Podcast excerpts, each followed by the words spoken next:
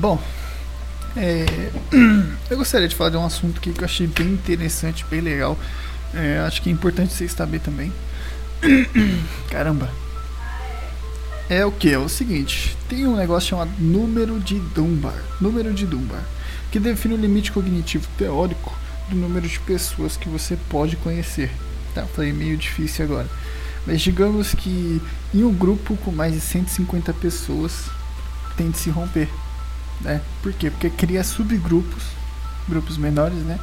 E cada grupo tem uma mentalidade diferente. É, é, automático gerar um líder. Isso não é alguém que define, ó, você vai ser o líder. Não.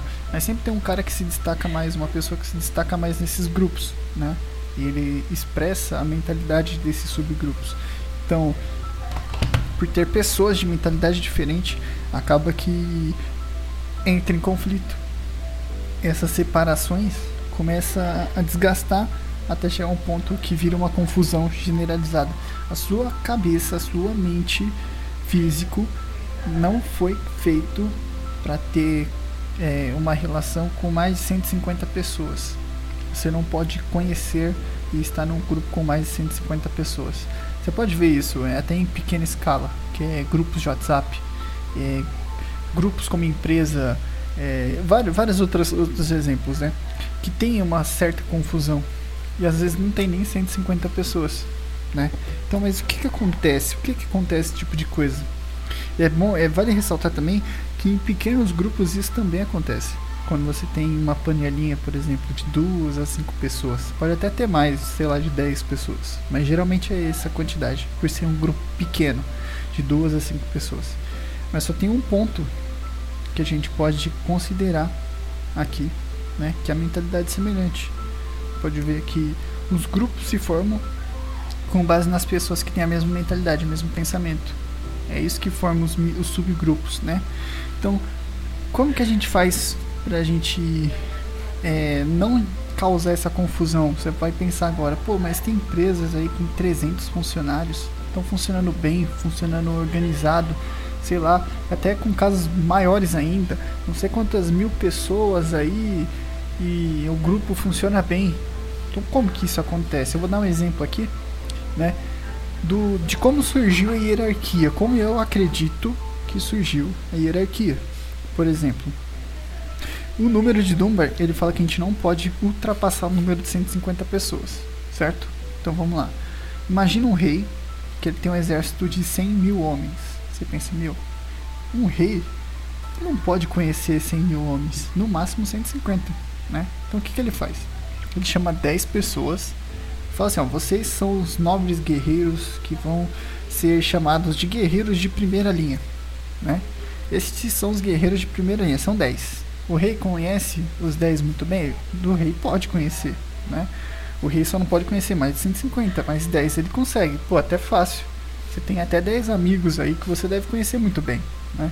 Então, o que, que esses caras fazem, né? Nomeando esses 10, o rei consegue passar a ordem para eles muito fácil, porque ele conhece esses 10 caras.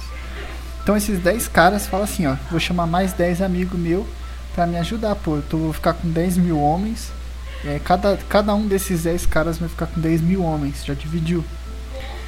Aí esses caras falam: não, pô, vou dividir meu grupo. É muita gente, eu não consigo conhecer 10 mil homens. Então eu vou falar assim, eu vou chamar 10 caras, 10 amigos meus, que eu conheço muito bem. E vou falar assim, ó, você cuida de mil homens, você cuida de mil homens e você cuida de mil homens e assim por diante. Cada um dos 10 caras chama mais 10 caras e manda cuidar de mil homens cada um. Aí volta aquela, né? Vocês serão guerreiros de segunda linha chamar, que vão cuidar de mil homens cada um. Legal.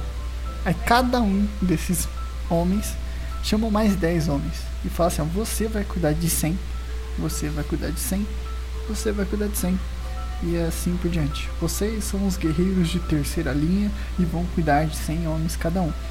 Um cara pode conhecer 100 homens? Pode. Pode conhecer. Tranquilamente. Por quê? Porque não pode passar de 150, né? Então a gente começa a voltar. Voltar no, no ponto. O rei quer organizar uma batalha.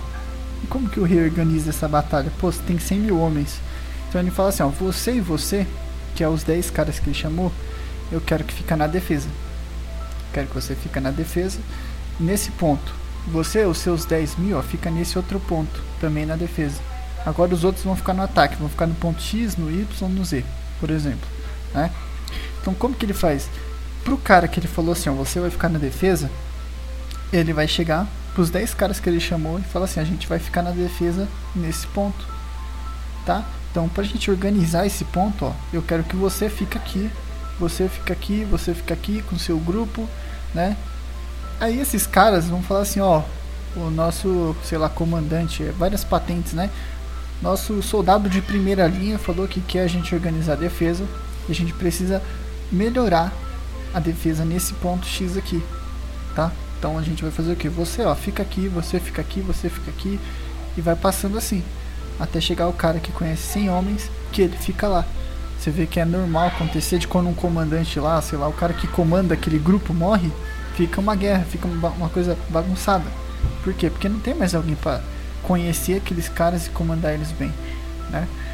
Mas é basicamente assim que funciona. Então o que acontece? Quando você tem uma empresa, você vê que funciona da mesma forma.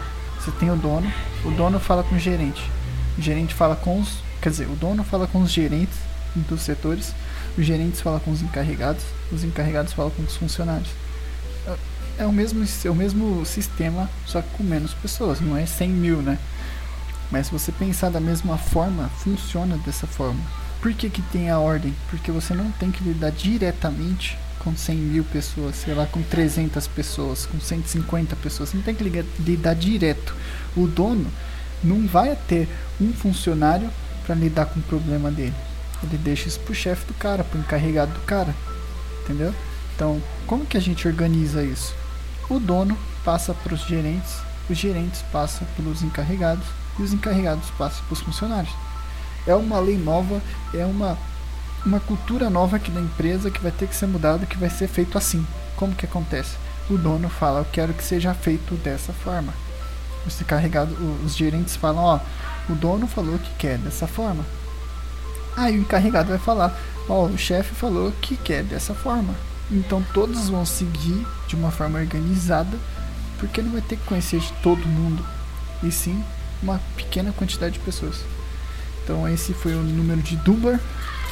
Espero que vocês tenham gostado aí, achado interessante. Como eu disse, deixe seu gostei aí, seu comentário.